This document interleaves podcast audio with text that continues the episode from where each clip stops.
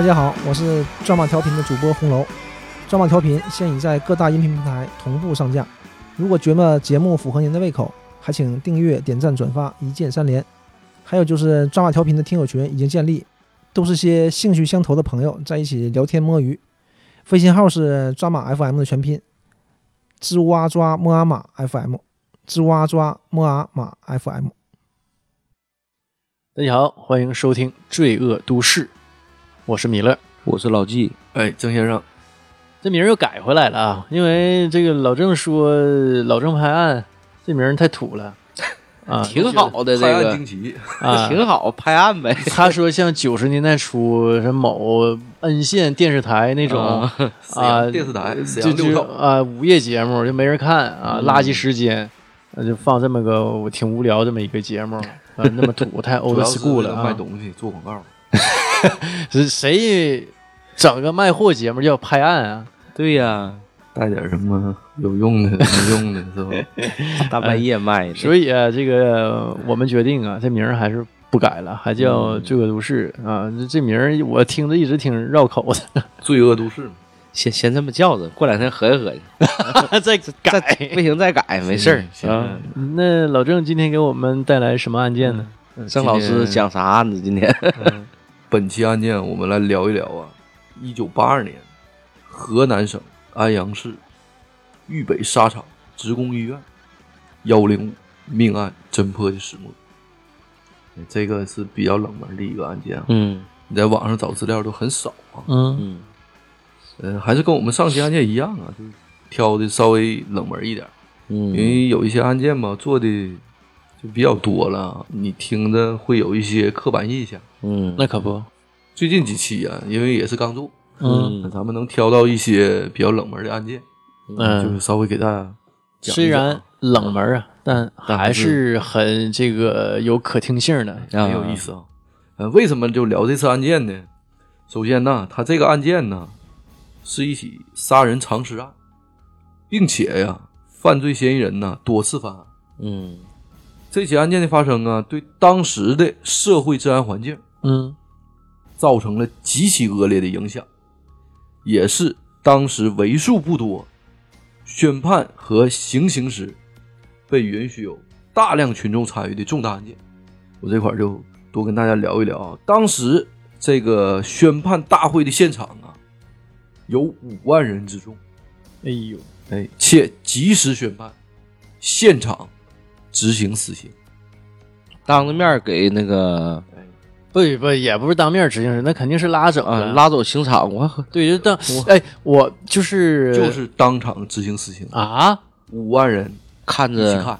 哎呦我哎呦那这够我比较血腥和野蛮，这可够刺激了。像我们八零后吧，嗯没经历过这种事儿，那对我们所以你一听呢，就很诡异、很奇怪。是，这地方我就跟大家多聊聊啊。嗯啊还是听到这儿，你像我们主播呢，包括一些听友啊，你可能会有疑问，说从什么时间开始，我国执行死刑的时候，哎，不允许有群众围观呢？哎，我就跟大家聊一聊啊。一九七九年呢，是我国死刑执行是否公开的重要分界线。哎呦，在一九七九年之前呢，我国死刑的执行往往是公开的。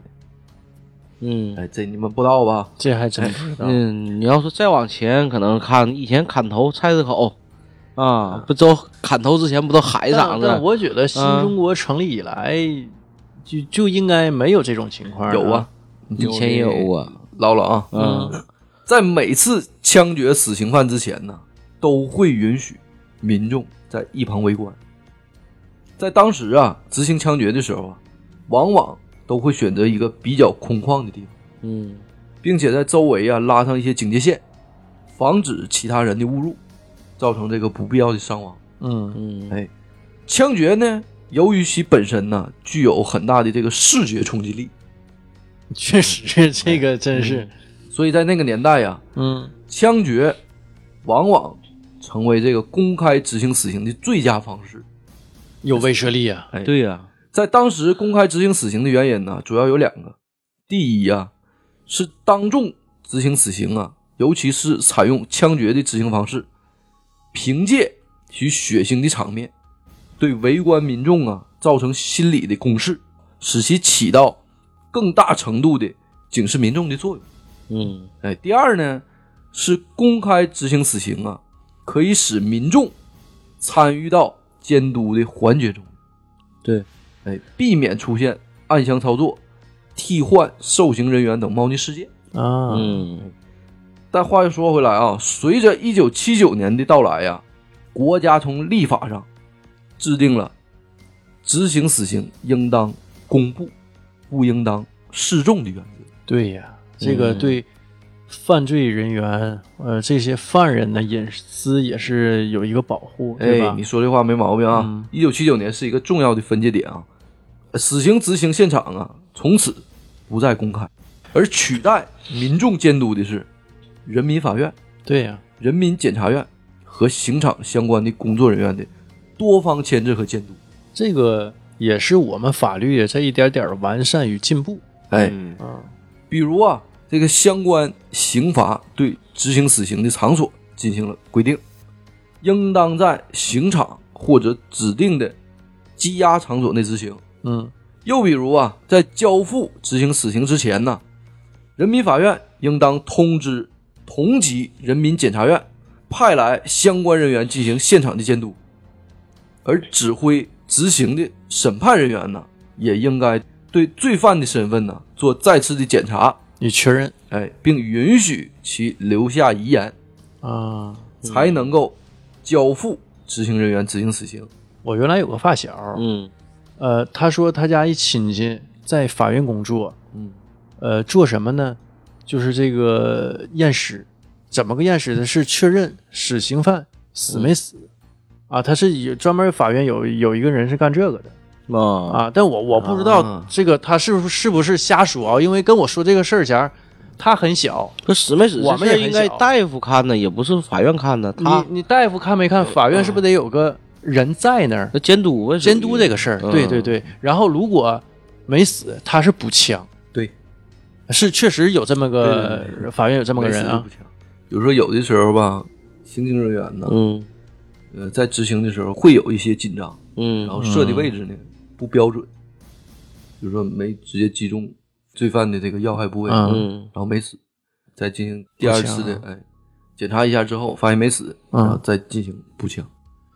所以说啊，就是开枪射杀人嗯。这个事儿啊，真像红楼老师说的，就杀人这个事儿不是谁都能干的，这个造成的心理压力是非常大的，而且是人伦问题。刽子手嘛，嗯。嗯。哎，咱说说到这儿，咱多说多聊一句啊。他这个执行死刑，尤其这个这个枪击这种嗯，枪决。枪决啊，还有炮决呢。他是一个一个人执行啊，还是几个人执行啊？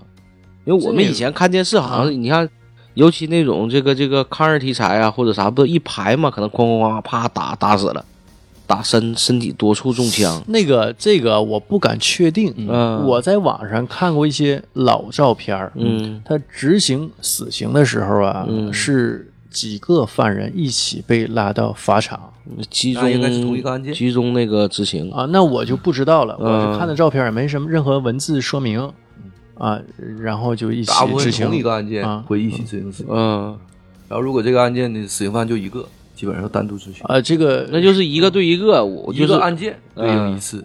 说说一句开玩笑的啊，嗯你看那个国产零零七嗯不有一段枪决戏吗？啊啊，站一排嗯啊，那都不是一个案件的。嗯嗯啊，然后这个每一个这个执行死刑的这个政府人员啊，对一个犯人，啊一对一，啊，嗯，但这实际情况是怎么样，咱就不知道了。嗯。这个也是从这个文文好学作品中像看。啊，好像我听说好像是那个这个子弹是要钱的，这个子弹这个钱是由家属来承担的。听说是这样。这个可以查一查。啊，实际怎么情况不知道。哎，我们话又说回来啊，如果就像刚才米勒说的啊，在发现身份有误，应当暂停执行死刑，嗯。哎，验明正审正审嘛，嗯报请最高人民法院裁定。嗯而之所以啊选择只公布不示众，又将其流程进行复杂化的原因呢，主要有以下几点。嗯首先呢，从人道上来讲，死刑的执行现场不公开呀、是给被执行死刑的罪犯留下最后的尊严。对呀，哎，啊，应该是这样。就像刚才米勒说的一样啊，在执行死刑之前呢，绝大部分死刑犯的内心呢，必然是不太平静。那可不，哎，嗯。出于人类啊心理和生理的缘故啊，嗯。经常会在临刑前出现不得体的表现和行为，嗯，比如说痛哭流涕啊、全身疲软呐、甚至大小便失禁等等。哎，哎，如果公开执行现场啊，就会使他们成为民众嘲笑的对象。嗯，哎，嗯。而这显然呢，也违背了法律的初衷，丧失了对人应有的尊重。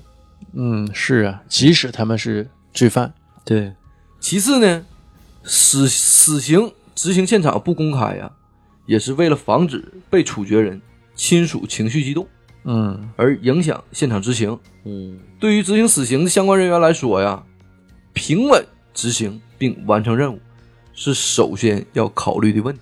嗯，嗯最后啊，死刑执行现场啊不公开，也是为了防止他人偷拍偷录现场对外传播，造成不良的影响。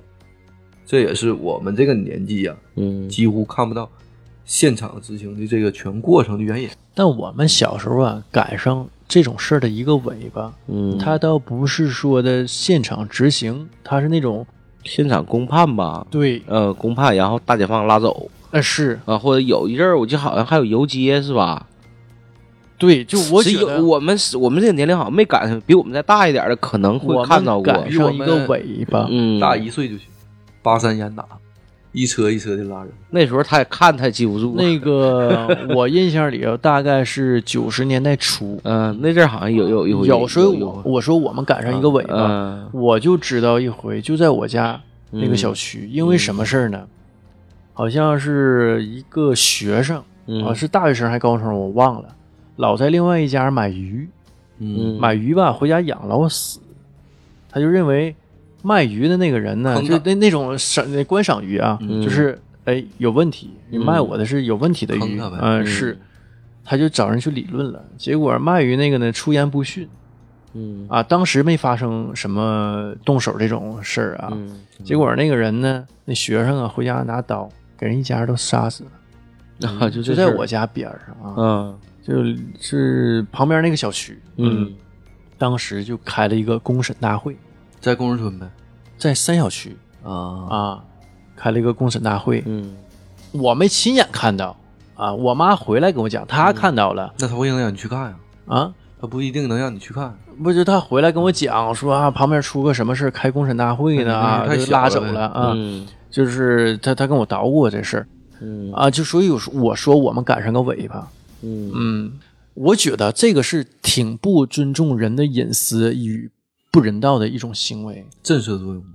但是我觉得现在随着法律越来越健全，嗯包括我们这个对人的尊重啊啊，越越这个理解啊越来越透彻。原来我觉得理解的不够透彻、啊，这个审判公开，这个没有什么问题吧？我觉得有问题，把人五花大绑，啊，然后老式的审判，对，就是已经法院已经判完了，嗯。他是属于公开说明一下，在这个案子发生的这个地点，嗯。因为周周围人邻居什么都知道啊，嗯。有一家人啊，可能是他们的亲朋好友或者邻居被杀害了，当时就觉得对这个事儿得有一个交代啊，嗯。啊，所以就把人呢拉到现场啊，这个人犯了什么罪，什么怎怎么怎么样的，呃，说明一下嗯。啊，然后就立马拉上解放大卡车嗯，行刑去了。行刑去了。那那实际你这个事儿，那你现在啊咱说你那个审判啥的，网上也都有这方面的视频，而且也审判没有问题，啊而且像这种案件啊，你是可以去法院旁听的。对啊，你可以去看呢，啊家属啊，包括这个都没有问都可以题去，嗯但是你是以那一那种姿态，你懂吗？啊，五花大绑嗯压到一个地方，我觉得对人的人权、呃现在人道不够尊重。对，嗯在当时那个特殊历史年代背景下呢，我可能特殊环境下的一些产物。呃，对，就是咱也我也说不上理解，反正就是那个时代的产物嗯啊。他他那个捆绑吧，就是对于死刑犯的那那个他是有说法的，就扎到哪儿扎到哪儿，是各个袖口啊、裤腿全要扎住，完事绑成什么样，那个是很专业的。但是啊，你想想，嗯他在法院，呃，在监狱里头已经知道今天执行死刑了，他嗯心理压力是很大的。然后再来这么一茬，对，我觉得这个特别不应该。嗯呃，当然现在也确实取消了啊，嗯也确实我的理解是对的，对吧？那确实不应该，那这他那为啥取消呢？确实觉得这个不人道。嗯嗯这个我也是对这次事件呢一个小细节的一个小解释吧。呃，也是从这儿啊，很多听友啊也能听出来，这项规定啊是从一九七九年开始执行的，嗯但本案呢是发生在一九八二年，啊，却依然允许群众的围观，可见呢，当时本次案件在当时那个年代对社会环境影响之巨大。其次啊，这起案件的犯罪现场啊，在案发之后就阴差阳错的第一时间被清理过了，导致前去勘察现场的刑警人员没有找到任何对本案侦破有用的线索。嗯哎，在那个年代啊，我们公安人员呢，在没有任何犯罪线索的条件下，是如何侦破此案的呢？抓到凶手的呢？接下来，哎，由我为您慢慢的解开谜局。方便您收听啊，是分为几个部分啊。嗯第一个部分，离奇的犯罪现场。一九八二年十月五号的中午啊，河南省安阳市公安局刑警大队接到豫北沙场职工医院的报案。这个豫北沙场啊，也有另一个名字啊，可能大家接受度高一点啊。豫北棉纺织厂啊，棉纱那个纱棉纱，纺织厂，嗯哎，报案称啊，本院年仅十九岁的女士曹某，晁盖那个曹，啊嗯在一天前的值班过程中啊，突然失踪。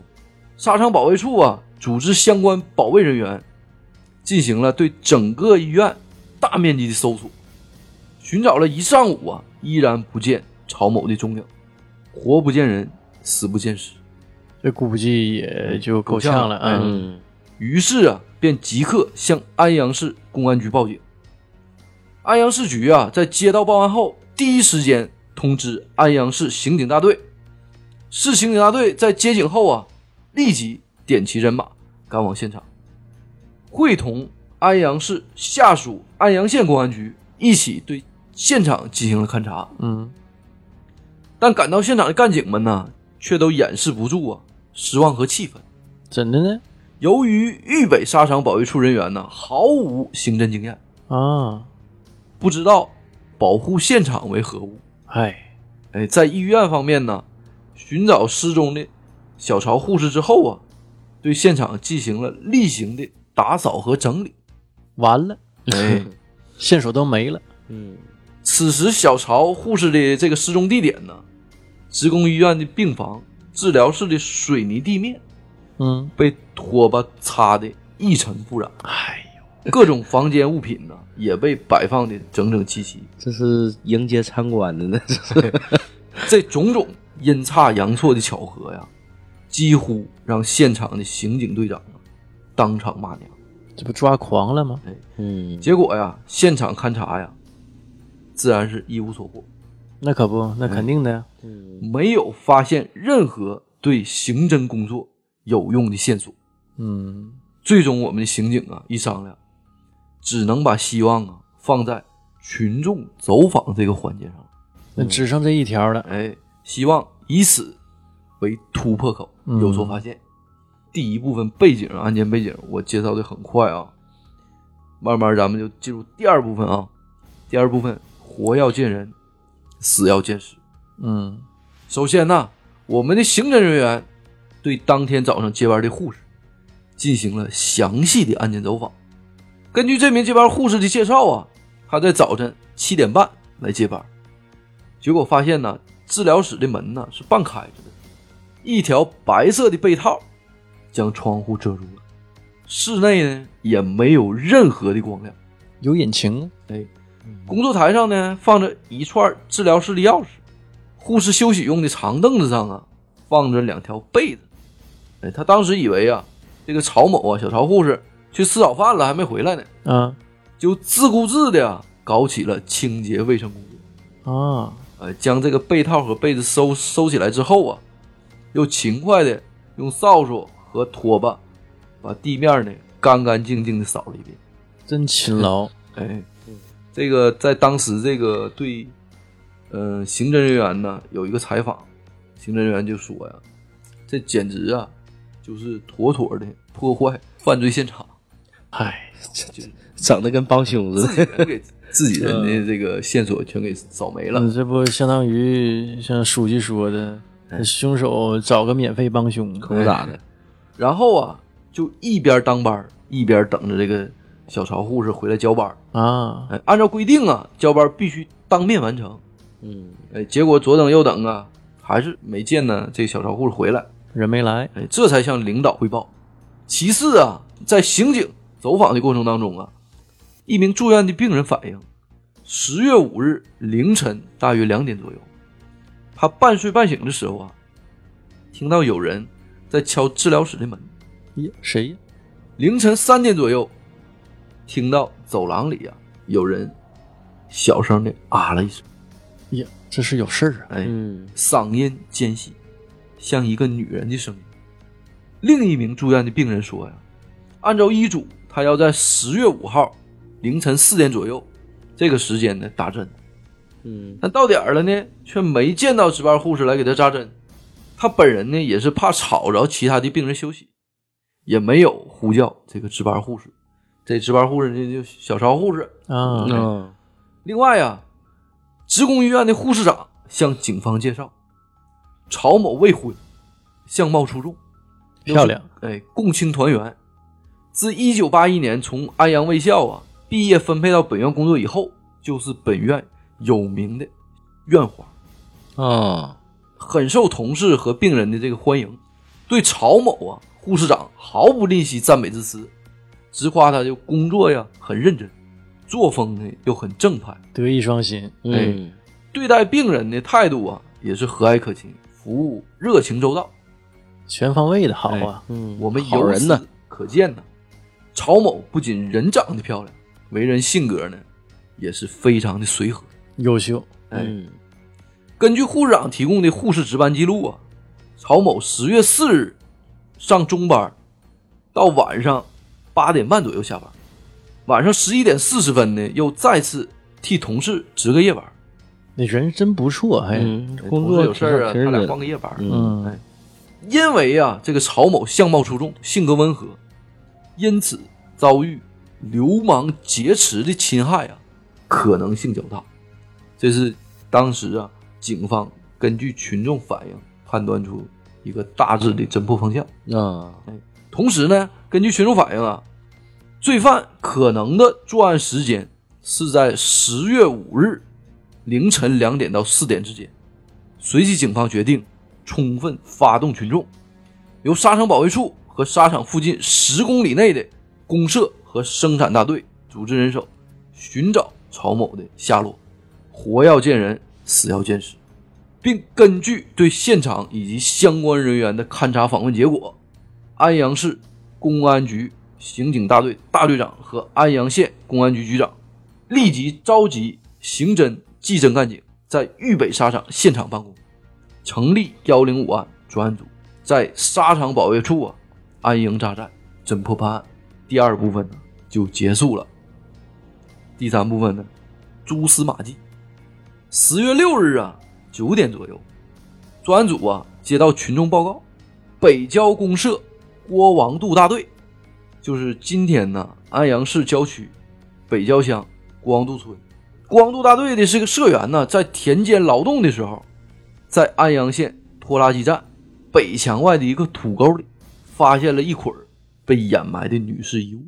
呀，有线索，嗯，经检查呀，内衣、外衣共十一件，啊，一件上衣的衣袋里啊，还装有七张豫北沙场职工食堂的就餐券。哟，嗯，经和曹某同一间宿舍的护士啊辨认，确认这些衣服都是曹某平时所穿之衣物。找到受害者了，嗯，找到受害者的衣物了。衣物了，哎啊，十月七号八点左右啊，一名豫北纱厂的女工在上班途中啊，行走至本厂百货商店东边的小巷的时候，在一个小型的排水沟里，发现了一块泰山牌的手表。同样，经过辨认之后，此手表为曹某所戴。啊这个小坑小水沟让我想起这个杀人回忆，啊！杀人回忆，嗯杀人回忆抛尸都抛尸在乡间的小水沟里。对，嗯，这东西扔的东一个西一个啊，啊。此时的安阳市刑警大队大队长的脑海里啊，突然间想到了一起同样发生在豫北沙场职工医院的旧案。一九八一年九月二十五号啊，存放在沙场医院太平间内一具年轻的女尸被盗。啊，被发现时候呢，该女尸啊一丝不挂。哟，这是个变态在推入太平间的时候啊，这个衣服都是穿的整整齐齐的，嗯，哎，下体呀、有被侵犯的迹象。连尸体都不放过奸尸啊，这是，这个尸体的头颅啊，被整整齐齐的砍下来。哎呦我，狠呐！后期呀、这个女尸的头颅在沙场外墙的某个土沟内被发现了。这太狠了，这是。嗯此案的罪犯呢在逃。当时曾经审查了一名时年二十七岁，名叫刘国胜的沙场工人。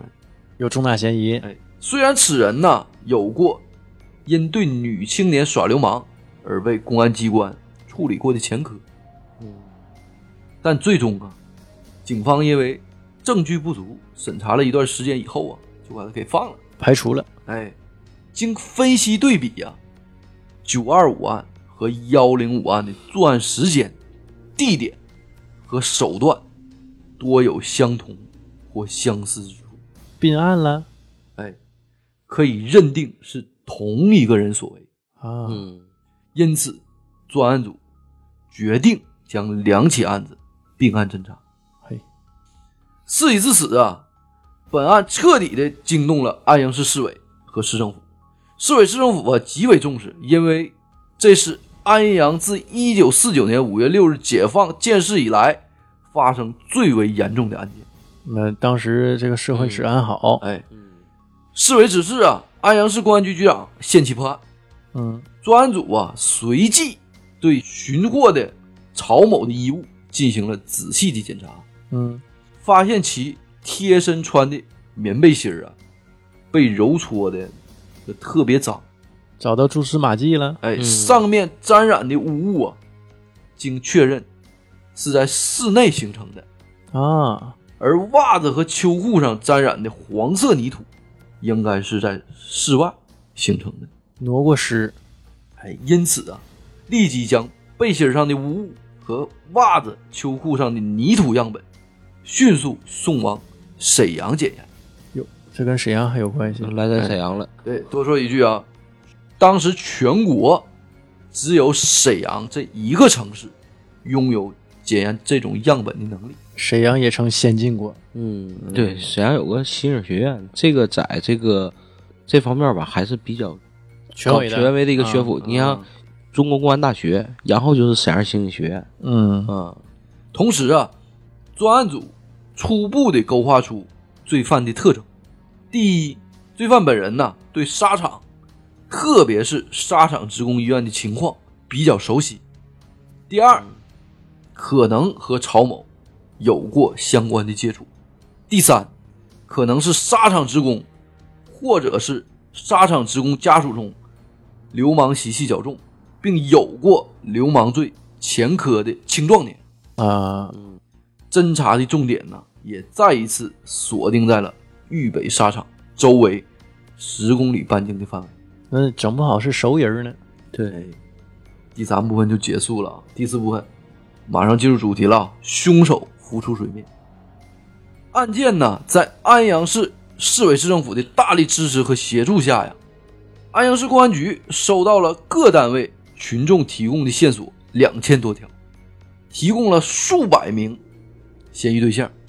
结果经过四十五天的筛查、核实与确认，我公安机关呢对案情的侦破依然毫无进展。进入死胡同了。哎，所有疑犯对象都相继被一一的排除。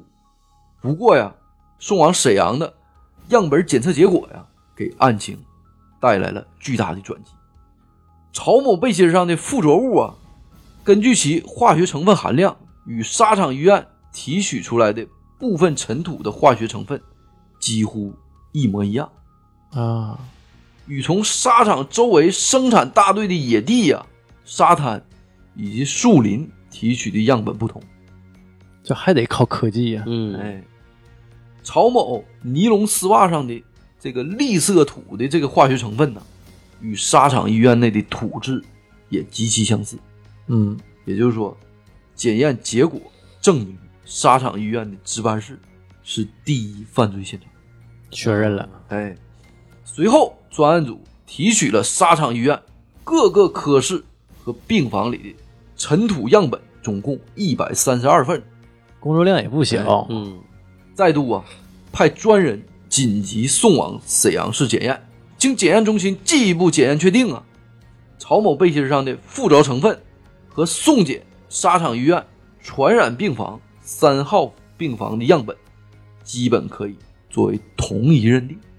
嗯，也就是整个第一现场基本已经确定了，嗯，就是沙场医院传染病房三号病室。当结果送到安阳之后啊，专案组立即要求沙场医院查明案发前的十月四号当天都有谁住在这个三号病房。嗯，这个人呢具有重大的作案嫌疑。这一查呀，让所有人都吃了一惊，居然就是那个九二五案件曾经被审查过的二十七岁的沙场工人刘国胜。到底还是他。嗯，重大嫌疑。而且呀，那天三号病房啊只住着刘国胜一人，嗯，原本呢还住着沙场工人孙某和陈某，但案发前呢，孙某回老家探亲，陈某呢因病情好转呢，也是回家养病去了。排除嫌疑了，他俩。哎嗯，那就他没跑了。陈某呢也是每天只到这个医院呢去打一针，并不住在该病房，嗯还将病房钥匙呢转交给了刘国胜。警方根据刘国胜的病历啊，查到他在1981年到1982年之间，先后因为肺病，在沙场职工医院呢相继住过四次院，这次呢是第四次，也是最后一次。原本呢与其兄长刘国强一起住在六号病房，这也是为什么呢？他本人呢躲过了第一次重点疑犯的筛查工作，啊，但在三号病房的其他两位病人离开之后啊，他的本人呢就私自住进了三号病房。嗯，在先前的群众查访中啊，有群众反映，刘国胜啊曾经当众向小曹护士啊口出调戏之语，耍流氓。耍流氓，遭到小曹护士的严词斥责，并随之受到在场的病人和医生护士的集体的鄙视和群嘲。嗯，哎，由此啊，专案组认定刘国胜有巨大的作案动机和相对应的作案时间，同时，刘国胜的哥哥刘国强也很有可能就是此案的帮凶。哥俩犯案。哎，但目前呀，鉴于曹某啊依然活不见人，死不见尸，贸然抓捕刘氏兄弟啊，一旦他们咬死不说，反而啊会弄巧成拙，没有证据。打草惊蛇了。哎，就是当时啊没有确凿的证据，嗯，所以呀，专案组决定隐而不发，暗中呢继续观察两个人的动向。没毛病。为啥没有证据呢？尸体还没找着呢。，对呀，嗯紧接着这第四部分就结束了啊，给大家带来第五部分：恶魔的伏法。十二月八号，刘国胜和刘国强啊兄弟二人突然向院方提出要求，两人要求出院回家静养。在专案组的授意下呀，该院的医生以一份伪造的病历夸张了二人的病情，啊，不准他们出院。二人呢也畏惧病情的严重啊，也就只好在医院继续住了下来。也就给他把小病说成大病了。嗯，嗯给留住了。十二月十二号啊，星期天儿，沙场医院在专案组的授意下呀，大搞全院大扫除，这还是有动作，哎啊，并暗中观察，结果发现刘国胜异常积极，嘿，跑前跑后帮助院方进行打扫，尤其对医院、太平间和厕所之间的这块地方最为积极，露了马脚了。因为当时还是旱厕，在外面，几乎啊他不让旁人插手，执意要自己打扫。嗯因此，专案组怀疑啊，如果小曹护士已经遇害的情况下啊，那这块地方极有可能就是藏尸的地点。藏尸现场，哎，十二月十五号上午啊，两名侦查员打扮成啊逃粪的工人，以啊清理厕所、污水管的名义啊，对上述区域进行搜查。他们在清理了粪便以后啊，居然一无所获。没找着啊。哎，但是两人呢继续耐心的清理，结果在扒开烂树枝和树枝底下一层厚厚的尘土之后啊，嗯，发现一块水泥板。在两人掀开水泥板之后啊，赫然出现一具无头女尸。终于找到了。经法医验尸啊，正是失踪了两个多月之久的小曹护士。啊，专案组啊，因此搜审了刘国胜。哎，就多说一句啊，后续报道啊，刘国胜的他哥呀，刘国强，呃，虽然呢为刘国胜有这个打掩护的行为啊，嗯，但他对弟弟杀人的事情啊，他毫不知情不知道啊，啊。他不知道，因此啊，交给这个豫北沙场保卫处进行自行处理了，跟大哥就没什么关系了。啊，就批评教育呗。对，批评教育呗。在最初的预审过程中啊，刘国胜拒不认罪，嗯，并形同疯狗一样大喊大叫，开始闹了。哎，声称啊我冤枉啊，你们有证据吗？你们拿出证据啊！你要没有证据的话，我就上告。哎，嗯，就是这一套话呗。但此时的公安机关呢，早已掌握了大量的刘国胜的犯罪证据，而随着警方对刘国胜本人一连串问题的审讯呢，刘国胜本人早已这个也是目瞪口呆了，因为很多这个之前的这个证据啊，已经极其相识了。嗯，此时的刘国胜啊，突然趁审讯人员不备，从椅子上跳起来，窜出审讯室，要跑，跑到楼顶，还真跑了。跳楼自杀。哎呦，啊结果在将要跳下去的时候啊，嗯，一瞬间被我公安机关的一名侦查员呢斜刺里拦腰抱住，并摁倒在地。嘿，嗯确认无碍后啊，被押回审讯室了。随后，刘国胜的心理防线彻底崩溃了，交代了。嗯一点点啊，如同这个挤牙膏般交代了他的累累罪行。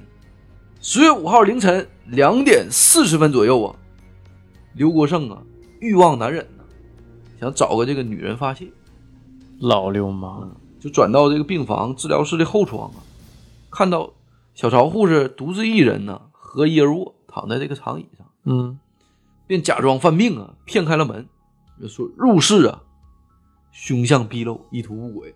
嗯就这点事儿就不描述了啊。但此刻，小曹护士啊，就拼命反抗啊。刘国胜想到啊，这个小护士曾经在大庭广众之下斥责自己，让本人这个丢尽颜面的。嗯，哎，顿时在恼羞成怒啊，起了杀意。哎，用拳头猛击小曹护士的腹部和太阳穴，哎呦，将其打翻在地。随后，用他扎头发的这个手绢啊，将曹某的嘴巴塞上了，并将他掐晕后性侵。哎呀，事发后啊，他怕被曹护士啊告发，而将曹某当场就掐死了。畜生啊！尸体呀、就被藏在当晚作案的床下。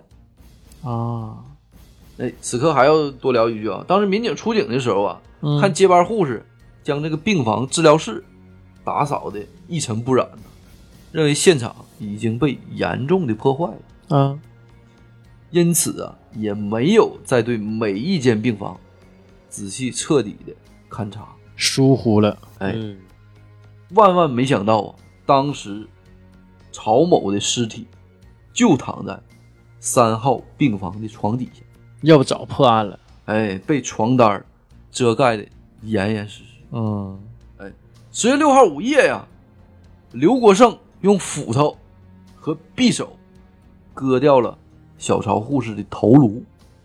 真凶残呐、这我始终不明白，为什么要老把这个头脑袋割下来？他是好这口儿。是一整就嘎脑袋，你人都死了还给脑袋嘎了。这个我就多多聊几句啊。这个犯罪嫌疑人呢，就挺奇怪。我们上初中的时候啊，嗯我们学校南边有一条小道，南门每个人基本上上学都得从南门进。嗯那条小道呢，当时周围全是那种平房，嗯当时那个地方楼房很少。然后我们有一天早上上学呢，就看南门的整个的东边一条街特别特别堵，嗯那个小道是过不了汽车的，只能过自行车嗯和行人这个走路这个这个小道，呃比较窄这道儿。都构不成双车道。嗯然后我回学校就上学去了，因因为我去的时候基本上也快到点儿了。嗯然后我进去呢，同学之间呜，呜大家伙就乱成一团呢，就唠唠什么呢？那边为什么堵了呢？我是从西面进来的，他总有人从东边进来。嗯从东边进来的这个同学就给俺们讲是咋回事呢？啊，这个公共厕所啊，外边的地下躺着一具尸体，有，没有头，嗯那个头呢被拴在那个电线杆子的灯支架上，哎呀妈，真吓人！挂起来了啊，挂起来。是有多大？他们过来走的时候，那个斧子就扔在女公厕那个啊里头，啊，杀人的那个那是嗯被害者是男是女呀？女的，啊，女的。那个头啊，长头发披散的，就悬在这电线杆子这个路灯的那个一条小把上。嗯嗯我们同学全看着了，当时警察还没来呢。啊，哎呀，还没出警呢。我们初中那时候上学也早，嗯嗯有的时候不到七点就到校了，还没出警呢那时候。嗯，但应该肯定是有群众报案。肯定的呀。那就跟古代那给那人头砍了挂城门楼上，然后当天的时候，嗯我们中午放学以后，午休的时候全去看了，那早收走没了了。对呀，那不可能挂一上午地下一滩血。嗯，当时可能没有环卫，可能没有什么清理技术啊你。要现在血都没有了。对，血都没有。现在都给你整了。我当时就不太理解，我问为什么有多大仇，他把这个脑袋切下来呢？嗯他有仇呢，可能也也背不住，真有那大仇。但我们本案这个嗯，就没道理了。嗯对呀，有仇也是人曹护士跟他有仇啊。就你只是给人性侵了，为什么头给砍下来呢？嗯估计可能是曹护士当众啊羞辱他，就折他面子了。他认为折他面子了。再一个，他是不是怕别人发现这个尸体，把头藏起来了？那为什么要单藏个头啊？嗯尸体本身也不小，那可能是他认知上的障碍，他就觉得头藏来你不好确认身份。对你不知道这人是谁，嗯，他不知道有指纹呢，对对吧？这些侦查手段，嗯，也没毛病哈。这个继续聊回本案啊，嗯为了不让这个血过多的留在地面上啊，他用这个笤帚垫在这个曹某的头下，用枕巾呐、擦掉了地上的血迹之后，分别将人头和身体埋在了安阳河北岸的河堤上和医院太平间南面的墙根底下。嗯嗯哎，也就是我们刚刚提到的尸体被发现的地方。另外啊，刘国胜本人还交代了1981年9月25日凌晨潜入沙场医院太平间盗取年轻女尸、奸尸并割头的罪行。那尸体的头他为什么割呀？这个我也想不清楚啊，因为这个资料啊很少很少，嗯，几乎网上能找到的很少。还是一种心理的病态。嗯，在接下来几天呢，还陆陆续续的交代了自从一九八零年六月至一九八二年10月，在沙场宿舍采取蒙面跳窗入室、持刀威逼等手段，先后对二十一名女工进行调戏和性侵。哎呦，这数量可真大呀！可不咋的，这这他妈不就是惯犯呢？采花大盗了吗？那可不，根据刘国胜本人的交代啊，专案组在安阳河北岸的河堤上啊，挖出了曹某的头颅。当时的头颅口中啊，还塞着系头发那条手绢手绢上呢也查出了刘国胜的指纹。嗯嗯在传染病零号病房啊，寻获了刘国胜埋人头时用的这个铁锹，在医院厕所的粪池内掏出了刘国胜用来擦拭血迹的针巾，上面的血迹啊和血型和曹某的血型一致。嗯从传染病三号病房里找到了那把沾着血迹的笤帚，上面的血迹呢和小超护士血迹也是一致的。在安阳河五七桥下捞出了刘国胜割头时所用的斧头和匕首。证据链完整了。哎，嗯自此啊，豫北沙场施工医院幺零五护士被害案和九二五太平间女尸乳尸割头案宣告侦破。刘国胜本人呢，于一九八三年一月二十八号被安阳市中级人民法院在五万人参加的宣判大会上当场判处死刑，并在当天执行枪决。本案呢，就彻底的给大家讲完了。